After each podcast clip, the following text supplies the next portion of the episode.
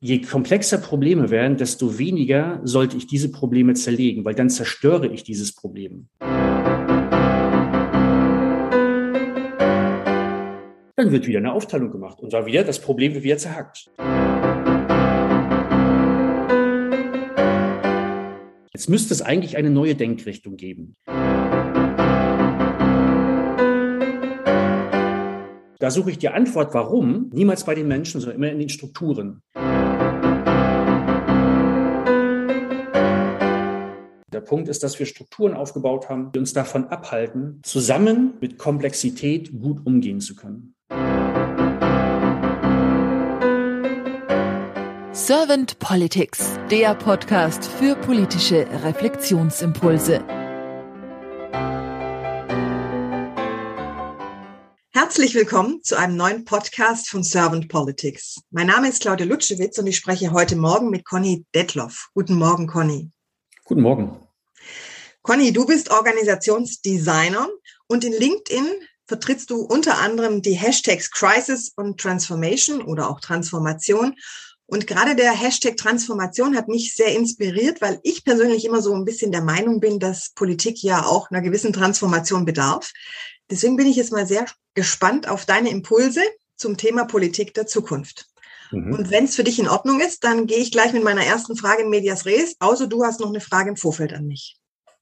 Nee, habe ich nicht. Bin gespannt auf die erste Frage. Gut. Conny, wenn du an die Aufgabe von Politik denkst, was ist das so nach deiner Meinung und Auffassung? Ja, für mich hat Politik als System die Aufgabe, eine Gesellschaft zu designen, zu formen, wo Menschen ähm, ein erfülltes Leben leben können, wo Menschen sich einbringen können, wo Menschen das Gefühl haben, einen Wert zu generieren für die Gesellschaft. Ich habe mal so einen, so einen schönen Ausdruck gehört von dem Stefan Grabmeier, eine enkelfähige Zukunft zu gestalten. Dass wir also Sachen tun zusammen, die unsere Gesellschaft nicht zerstört, die unsere Erde nicht zerstört, sondern die eher dazu beiträgt, dass auch unsere Nachfahren, unsere Enkel, Urenkel, Ururenkel immer noch glücklich auf dieser Erde leben können.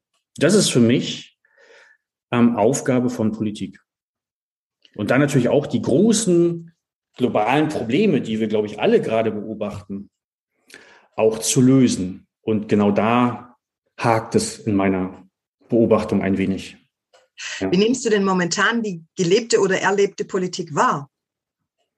Ja, nehme ich so wahr, dass grundsätzlich die, die derzeitigen Probleme, die wir haben, global, ähm, noch nicht mal, glaube ich, ich glaube, sie werden noch nicht mal erkannt.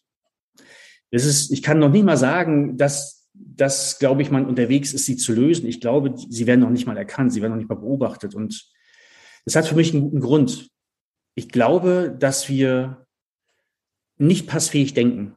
Wir denken falsch.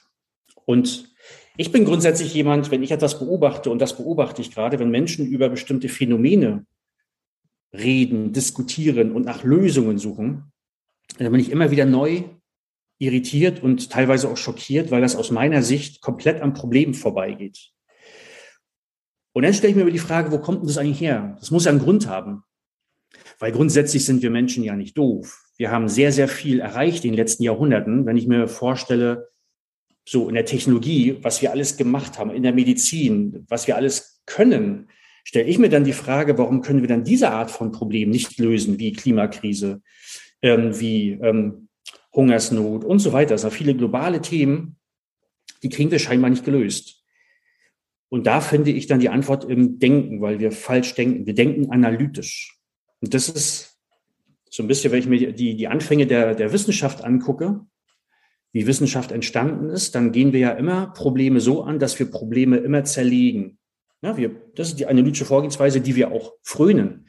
Wir zerlegen Probleme in Teilprobleme, lösen dann diese Teilprobleme, haben Teillösungen und die setzen wir dann zu einer Gesamtlösung zusammen. Wir erkennen aber nicht, und das, das ist der, der Punkt genau, dass je komplexer Probleme werden, desto weniger sollte ich diese Probleme zerlegen, weil dann zerstöre ich dieses Problem. Dann ist das Problem weg. Und dann kann ich es auch nicht mehr auflösen, weil ich habe es erstmal zerstört. Und dann arbeite ich an Scheinproblemen, weil das eigentliche Problem, was ich lösen wollte, weg ist. Also dieses, diese streng analytische Vorgehensweise, die wir in der Schule lernen, die aus der Wissenschaft kommt, immer verstehe, das ist ja das Motto, verstehe das kleinste Element. Na, in, in der Chemie ist das unser Periodensystem. In dem Glauben, wenn du das kleinste Element verstehst, verstehst du das Große. Das ist immer analytisch. Zerhacke das. Und so haben wir unsere Gesellschaft auch designt mit so einem Denken. Na, wenn du dir mal Unternehmen anguckst, wie Unternehmen designt sind, die sind genauso analytisch designt. Da kann man sagen, Unternehmen sollten ein Kundenproblem lösen. Und dann wird dieses Kundenproblem zerlegt in Logistik, Vertrieb und Marketing, Service, Controlling. So sind unsere Unternehmen designt. So, so, so, so funktionieren unsere Unternehmen. Und mit der Aufstellung merken wir dann gar nicht, dass wir eigentlich das Kundenproblem schon mal zerstört haben. Und mit so einer Art und Weise des Denkens und des Miteinander Agierens wir das Kundenproblem niemals lösen. Guck dir Schulen an. Na? Ich gebe dir mal ein paar Beispiele, wo ich sage, für mich hat, hat Schule die Aufgabe, Menschen aufs Leben vorzubereiten. Dann wird dieses Problem, Vorbereiten aufs Leben, wieder zerteilt in Fächer, in Biologie, in Chemie, in Physik. Immer in dem Glauben, wenn du als Mensch in jedem dieser Bereiche sehr, sehr gut bist, bist du gut aufs Leben vorbereitet. Und das sehen wir alle, dass das so nicht ist. Das funktioniert da so nicht. Und jetzt komme ich auf die Politik. Auch die Politik teilt sich auf in Ressorts. Da wird ja die Aufgabe, gestalte eine Gesellschaft für mich, die menschenwürdig ist, wo Menschen Bock haben, drin zu agieren.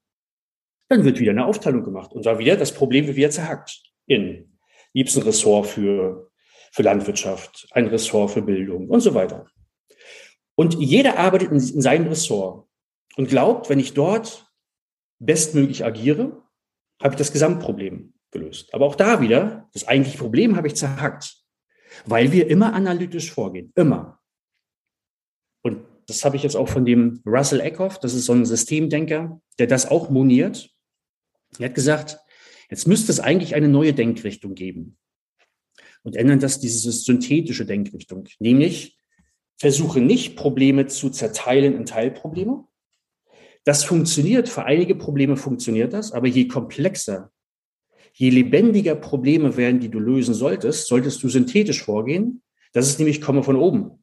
Stell dir immer die Frage, wenn du ein System verstehen willst, wie zum Beispiel nimm das System Bildung, nimm das System Politik, musst du es immer in dem größeren System, wo dieses System eigentlich eingebettet ist, betrachten und welche Aufgabe dann dieses System Politik hat.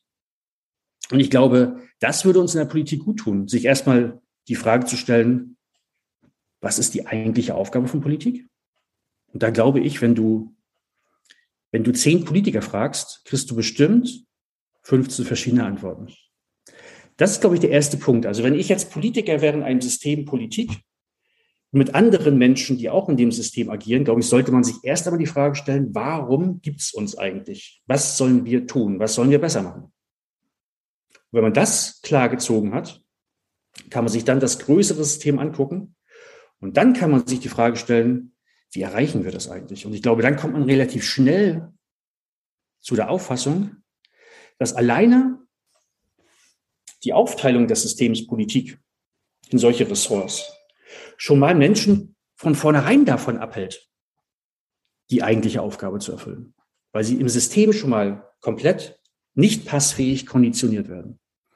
Ja, das ist so meine, meine, meine Beobachtung über Politik gerade.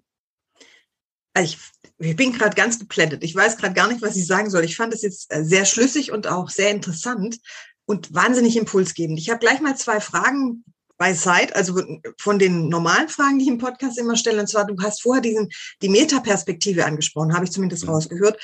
Mhm. Und da würde ich dich ganz gerne nochmal nachhakend fragen, und zwar hat die auch was mit der Kollaboration zu tun, weil du hast jetzt gesagt, wir haben verschiedene Ressorts, die wir eigentlich haben in Politik, in der Schule, in der Gesellschaft, in vielen Bereichen. Da habe ich so rausgehört, um diese Metaperspektive einnehmen zu können, brauchen wir die Kollaboration. Habe ich dich da richtig verstanden? Absolut. Und wie, hast, hast du irgendeine Idee, wie wir das in der Politik umsetzen könnten?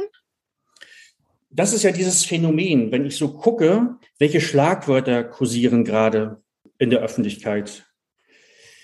Kollaboration, in der, im Unternehmenskontext ist es crossfunktional, wir müssen agil werden. Und warum werden solche Begriffe halt ähm, durch die Lande getragen? Weil Menschen beobachten, dass das gerade nicht möglich ist oder fast kaum möglich ist. Und da suche ich die, da suche ich die Antwort, warum, niemals bei den Menschen, sondern immer in den Strukturen. Heißt also, ja, ich glaube ganz, ganz fest daran, dass in der Politik die Menschen aus den verschiedensten Ressorts viel vernetzter, kollaborativer miteinander agieren sollten. Da, da glaube ich ganz, ganz fest daran. Beobachten tue ich aber das Gegenteil. Und dann gehe ich nicht zu den Menschen hin und sage mit erhobenem Zeigefinger, ihr müsst doch aber viel mehr zusammenarbeiten. Das wäre für mich menschenverachtend, weil ich gucke in, das, in die Strukturen rein. Und da sehe ich einfach, dass die Menschen das bestimmt wollen, aber nur mit ganz, ganz viel Mut umsetzen könnten, weil die Strukturen es gar nicht zulassen. Weil die immer nur in ihren Ressorts denken. Das heißt also, die erste Aktion, die ich machen würde, ich würde die Struktur in der Politik überdenken. Ich würde, ich würde ganz knallhart diese Ressorts auflösen und sagen, das gibt's nicht. Wir denken nicht mehr in diesen Ressorts, sondern wir denken problembehaftet. Beispielsweise, welches Problem wollen wir gerade lösen? Nimm, einfach das Thema vielleicht Klima. Klimakrise, Nachhaltigkeit, egal was du da nimmst. Da würde ich mir die Frage stellen, welche Skills und Kompetenzen brauchen wir eigentlich, um dieses Problem zu lösen? Und da kommt man sehr, sehr schnell dazu, dass die aus ganz, ganz vielen Wissenschaftsgebieten kommen. Und diese Menschen arbeiten dann auch zusammen und nicht immer nur zeitweise, dass ich sie aus einem Ressort herausholen muss und dann arbeiten sie mal wieder und gehen dann aber wieder in ihr Heimatressort zurück. Ich würde also die Strukturen in diesem politischen System ganz konsequent ändern, nämlich immer problembasiert. Und nicht, ne, und dann komme ich wieder zum Analytischen, ne? das ist dieses, das, das Synthetische das Zusammenfügen. Das würde ich tun. Und ich habe vorhin ja auch gesagt, ich würde ich würde konsequent auf Skills und Kompetenzen gucken. Was ich überhaupt nicht verstehen kann, und das ist auch Teil des Übels, wie Menschen so locker flockig mal von einem Ressort zum anderen gehen. Also, wo ich sage, die haben überhaupt keine Ahnung von dem eigentlichen, was sie da tun sind eigentlich, kann man sagen, nur Repräsentant für die Öffentlichkeit. Und die, die Experten arbeiten denen dann zu. Und in der Öffentlichkeit reden dann, und das merken Menschen auch, sehr, sehr häufig Menschen über ein Thema, die wenig bis gar keine Ahnung von dem eigentlichen Thema haben. Also da kannst du ja, wenn du dir einfach mal diese, diese Ministerposten anguckst, wie die verteilt werden auf die Ressorts, ist das für mich ein Unding. Da habe ich null Vorstellungen, wie, wie, man, wie man so solche Stellen und Posten vergeben kann. Für mich gibt es da nur ein Kriterium und das ist, kann der Mensch das? Ist er da kompetent? Hat er da Erfahrung? Hat er Skills? Aber natürlich auch nicht nur fachliche Skills, sondern auch kann dieser Mensch das auch in der Öffentlichkeit vertreten.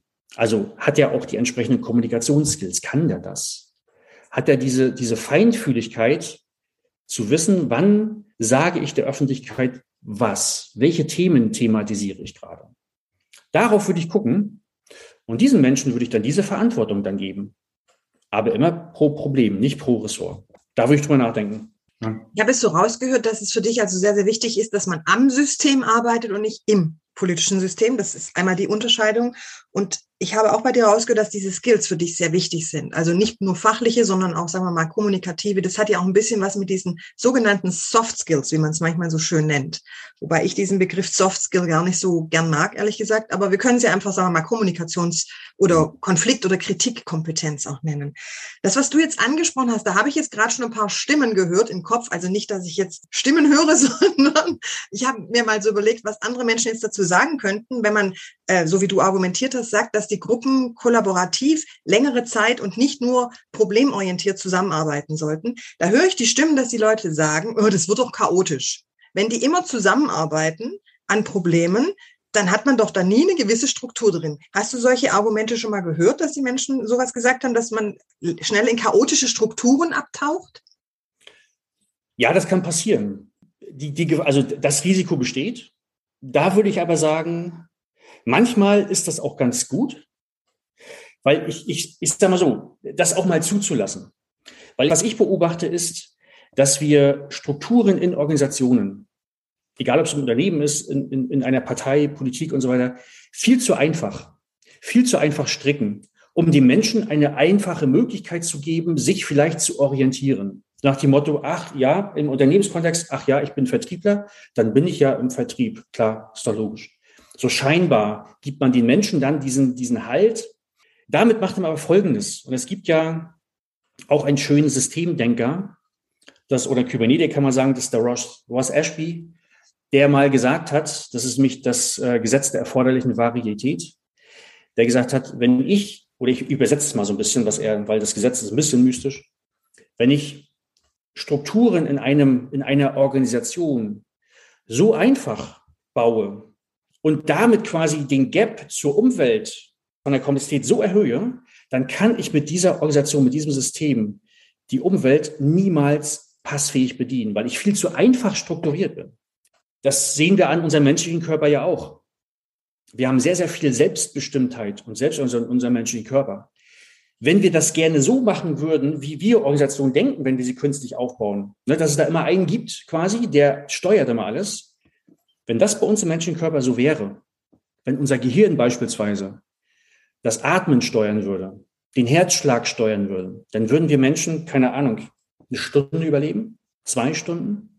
Wir werden viel zu einfach viel zu trivial gebaut für die Umwelt, in der wir agieren. Da wird die Umwelt uns jedes Mal töten, bam, weil wir viel zu einfach strukturiert sind. Und wenn man das mal übersetzt auf Organisationen, die wir künstlich aufbauen, sei es eine Partei in der Politik, sei es ein Unternehmen in der Wirtschaft, dann missachten wir dieses Gesetz immer wieder, weil wir viel zu einfach unterwegs sind. Und deshalb sage ich, du hast das Chaos. Das ist ja eigentlich dahinterliegend, ist ja dass man manchmal auch ein, ein Mehr an Komplexität im Unternehmen zulassen muss. Dass man Regeln sehr, sehr bewusst aufbaut, nachdem Menschen agieren. Dass, dass man Teams ganz bewusst aufbaut. Dass man Strukturen im Unternehmen, in einer Organisation, in der Partei, wo Menschen wirklich miteinander agieren sollten, auch manchmal einfach so entstehen lässt über Selbstorganisation. Einfach entstehen lässt, mal gucken, was daraus wird. Weil mein tiefer Glaube ist, habe ich vorhin kurz mal angedeutet. Ich glaube, der Makel, warum wir unsere globalen Probleme nicht lösen, liegt, glaube ich, weniger am Wissen. Ich glaube, dieses Wissen haben wir mittlerweile. Es liegt eher daran, wie wir kollaborativ dieses Wissen nutzen, um dann vielleicht anders auf die Probleme zu gucken und sie deshalb auch besser lösen können. Also deshalb gucke ich nur auf die Strukturen. Damit will ich nicht sagen, dass wir Menschen schon alles wissen, was man wissen sollte oder könnte. Aber das ist, glaube ich, nicht der Punkt. Der Punkt ist, dass wir Strukturen aufgebaut haben, die uns davon abhalten, zusammen mit Komplexität gut umgehen zu können, komplexe Probleme lösen zu können und so weiter. Weil die Strukturen das nicht zulassen und Menschen, die vielleicht sich gegen diese Strukturen auflehnen, schon sehr mutig sein müssen, um das zu tun. Stell dir mal vor, jetzt würde irgendein Politiker sagen, ich denke nicht mehr in Parteien. Das wird Wahnsinn. Der, der wird doch sofort, der wird, da wird das also, was mit dir da nicht in Ordnung? Was, was ist denn los mit dir? Ne? Das wird ja, es wird ja quasi die Strukturen, die wir derzeit haben, werden ja quasi so angesehen, als wenn sie ein Naturgesetz wären, wie die Gravitation, dass man sie gar nicht überdenken darf. Die sind da und daran kann man nicht schrauben. Und da sage ich doch, genau daran sollten wir schrauben. Weil dann passiert Kollaboration von ganz alleine. Dann muss man sie nicht einfordern, wie es heute ja oft getan wird, weil dann passiert das einfach. Weil wir, glaube ich, weil wir Menschen genauso auch auf die Welt gekommen sind. Wenn man sich kleine Kinder, also wenn ich mich noch erinnere, ich kleines Kind, meine Kinder, als die kleiner waren, die kennen gar nichts anderes als Kollaboration. Wenn die zusammen spielen, dann haben die gar keinen Drang, erstmal über Strukturen zu reden, sondern die machen einfach. Und irgendwann wird uns das ausgetrieben. Spätestens, ja, ich habe ja von Schule ja, an, angedeutet. Spätestens mit der Schule, erste Klasse. Weil dann die Menschen, die, die, die Kinder gezwungen werden, in Fächer zu denken. In der Kita ist es ja noch nicht so. In der Kita noch nicht ganz so. Da wird eher ganzheitlicher gelernt. Aber dann, spätestens dann, und dann fangen wir an, nur noch analytisch zu denken. Probleme so zu sehen und auch so zu denken. Das ist der Punkt. Ja. wenn wir jetzt mal so einen Blick in die Zukunft schauen und sagen, wir, wir denken mal über die Politik der Zukunft nach. Du hast jetzt schon sehr, sehr viele Ideen und Impulse mit uns geteilt, also dass du so sagst, was du gerne am System geändert wissen würdest oder wie du gerne herangehen würdest. Wenn dich jetzt einer fragt und sagt, wie sollen wir in der Politik denn dieses System überarbeiten? Wie sollen wir denn daran arbeiten? Hast du da irgendeine Idee? Könntest du da sagen, in der Zukunft könntet ihr das und das angehen oder andenken oder man könnte das und das für die Zukunft versuchen zu realisieren oder nicht nur zu versuchen, sondern es auch anzupacken? Also ich glaube, entscheidend dafür ist, und ich habe ja gesagt, ich arbeite gerne an Strukturen, aber dass du an, an bestimmten Positionen die richtigen Menschen hast. Und ich denke sehr, sehr wenig, muss ich ganz ehrlich sagen, in der Unterscheidung Geschlecht, Mann, Frau.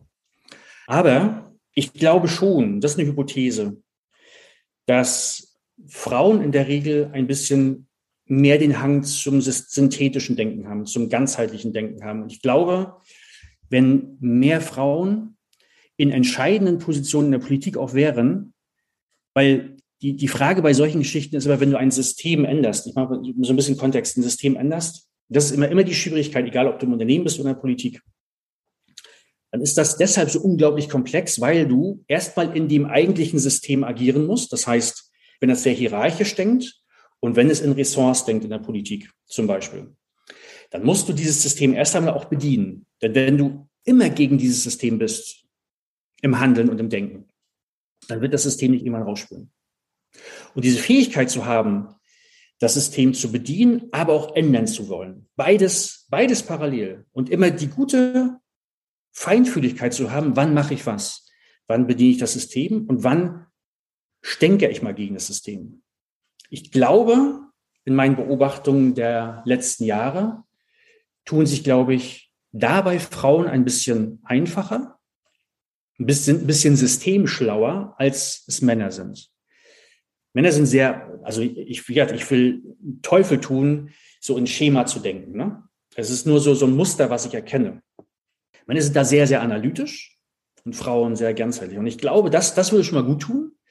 Wenn wir diesen Fall hatten, diesen, dieses Phänomen, das, weil auch das politische System ist noch sehr hierarchisch, also musst du oben jemanden haben, der eine hohe Wirksamkeit hat und der genau dieses Problem erkennt, was ich angesprochen habe, nicht mehr in Ressource zu denken, nicht mehr so analytisch zu sein, synthetischer zu sein im Denken, wäre ein erster guter Schritt. Um vielleicht jetzt schon was zu machen. Ich habe immer so diese Befürchtung, muss erst einmal etwas ganz, ganz Schlimmes passieren, bevor wir Menschen umdenken. Derzeit habe ich so diese Befürchtung. Ich meine, wenn die letzten zwei Jahre mal, uns so mal angucken, waren ja schon einige Sachen, die uns so ein bisschen aufgerüttelt haben, aber noch nicht so sehr aufgerüttelt haben, dass irgendwie ein Umdenken passiert ist. Und das reicht noch nicht. So muss jetzt, müssen jetzt noch schlimmere Sachen passieren. Ich hoffe nicht. Aber wie gesagt, ich, ich glaube, mehr Frauen müssen in, in diese Position hinein. Und das sieht man auch beispielsweise, also das ist vielleicht auch ein bisschen kurz gegriffen, aber Länder, wo eher Frauen an der Macht waren, sind mit der, also was ich nur gehört habe, ich war selber nicht da, ne, sind mit der, mit der ganzen Corona-Geschichte, Pandemie und so weiter doch ein bisschen anders umgegangen, als es in den Ländern waren, wo eben die Männer an der Macht waren. Ja. Also da setze ich, auch wenn ich ein Mann bin, aber da setze ich auf, auf die Frauen. Ja. Aber, ich, aber ich bin nochmal, ich bin weit davon entfernt, ähm, immer so in Geschlechtern zu denken, weil eigentlich tue ich es nicht. Aber an der Stelle, glaube ich, wird es vielleicht Sinn machen. Ne? Naja, ist ja ein Impuls. Also ich denke, ist auf jeden Fall ein Gedankenimpuls, wo man sagt, ja, da lohnt es sich auf jeden Fall mal nachzudenken, weiter einzusteigen ins Denken. Conny, ich bringe im Podcast immer ganz gerne auch die Frage, die sogenannte Kanzler- oder auch Glaskugelfrage. Kann man sehen, wie man möchte. Und zwar ist die Frage, stell dir mal vor, du wärst jetzt Bundeskanzler geworden und du hättest wirklich ein kompetentes Team an deiner Seite, was vielleicht auch oder bestmöglich auch kollaborativ agiert, sagen wir es mal so. Was wären so deine zwei bis drei Herzensthemen, die du als Bundeskanzler gleich am Anfang deiner Amtszeit anstoßen würdest? Boah. Also ich würde da grundsätzlich das Motto verfolgen, groß denken, klein handeln. Also ich würde mir wirklich die, die, die krassen Themen in dieser Welt angucken, diese unglaublich, also wenn du, wenn du dir einfach so die Schere zwischen Arm und Reich anguckst, da bin ich wahnsinnig. Wenn du dir anschaust, dass Fußballer Millionen Gehälter im Jahr verdienen und es immer noch Menschen gibt, die verhungern. Du hast gesagt, das ist, das ist doch Wahnsinn, oder? Das ist also, das, das geht einfach in meine Birne nicht rein, dass wir so eine Gesellschaft gebaut haben irgendwie. Also jetzt nicht bewusst gebaut, die ist irgendwie ein Stück, ein Stück weit auch emergenzmäßig entstanden, aber trotzdem haben wir dazu beigetragen, wir Menschen. Und das kannst du nicht auf Deutschland ein, eingrenzen, weil ich glaube sowieso, dass äh, wir mittlerweile so global vernetzt sind, dass diese Probleme nicht nur einem Land zuzuordnen sind. Heißt also, als Bundeskanzler würde ich darauf, würde ich groß denken, global denken und anfangen würde ich dann im Kleinen, deshalb klein handeln, hier in Deutschland und würde mir gucken, äh, würde mir anschauen und da nicht nur ich, sondern dann würde ich mir wirklich Experten suchen. Ich würde beispielsweise sagen, nimm das konkrete Problem, wie kriegen wir es hin, Schere zwischen Arm und Reich ein bisschen zu schließen? Und da würde ich erst einmal nicht zulassen, wenn jemand sagt, das ist total schwierig. Würde ich sagen, ja, selbstverständlich ist es schwierig, weil sonst wäre es ja schon gelöst worden. Na? Also da, ich würde davor nicht zurückschrecken, nach dem Motto, kriegen wir sowieso nicht hin, weil mein tiefer Glaube in uns Menschen ist, dass wir unglaublich viel hinkriegen. Das heißt, davon würde ich mich abbringen lassen, großes Ziel und dann Experten suchen, wo ich sage, wer kann da helfen und dann die ersten kleinen Schritte, und die würde ich in Deutschland suchen. Wie können wir hier Vorreiter sein? Was können wir dafür tun, ein bisschen in diese Richtung zu kommen, in kleinen Schritten zu denken. Weil, wenn man sein großes Ziel hat, was man haben sollte, wenn man dann versucht, einen großen Schritt zu machen, habe ich immer beobachtet, dann verhaspelt man sich, dann stolpert man, sondern dann wirklich in, in eine kleine Aktion denken, aber immer die Frage stellen, kommen wir dem großen Ziel ein bisschen näher? Das, darauf würde ich mich fokussieren. Aber ich würde dann auf Experten setzen, die es wirklich können, wo ich, und die kommen aus verschiedensten Wissenschaftsbereichen. Ja, die kommen aus der Ökonomie, die kommen also aus verschiedensten Bereichen. Und denen würde ich genau die Aufgabe geben. Was ist der erste richtige Schritt? Vielen herzlichen Dank, Conny. Conny, habe ich dir jetzt irgendeine Frage nicht gestellt, die du gerne zum Thema Politik der Zukunft beantwortet hättest? Nee, du hast spannende, schöne Fragen gestellt. Danke dafür. Hat mir auch zum, selber auch zum Nachdenken mal gebracht, auch während des Redens konkreter im Kopf zu werden. Aber nee, ich glaube, da ist nichts, nichts liegen geblieben unterwegs. Dann danke ich dir ganz, ganz herzlich für deine Impulse, Conny, und für diesen wirklich sehr kurzweiligen Austausch. Und ähm, ja, ich bin gespannt, mehr von dir zu lesen und auch zu hören. Und ich danke dir vor allem auch für deine Zeit, die du dir jetzt genommen hast für diesen Podcast. Und sag dann einfach mal bis bald. Ich bedanke mich. Bis bald.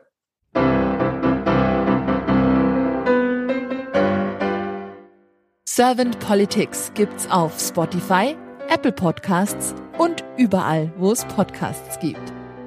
Abonniert uns gerne und hinterlasst uns eine Bewertung. Servant Politics, der Podcast für politische Reflexionsimpulse.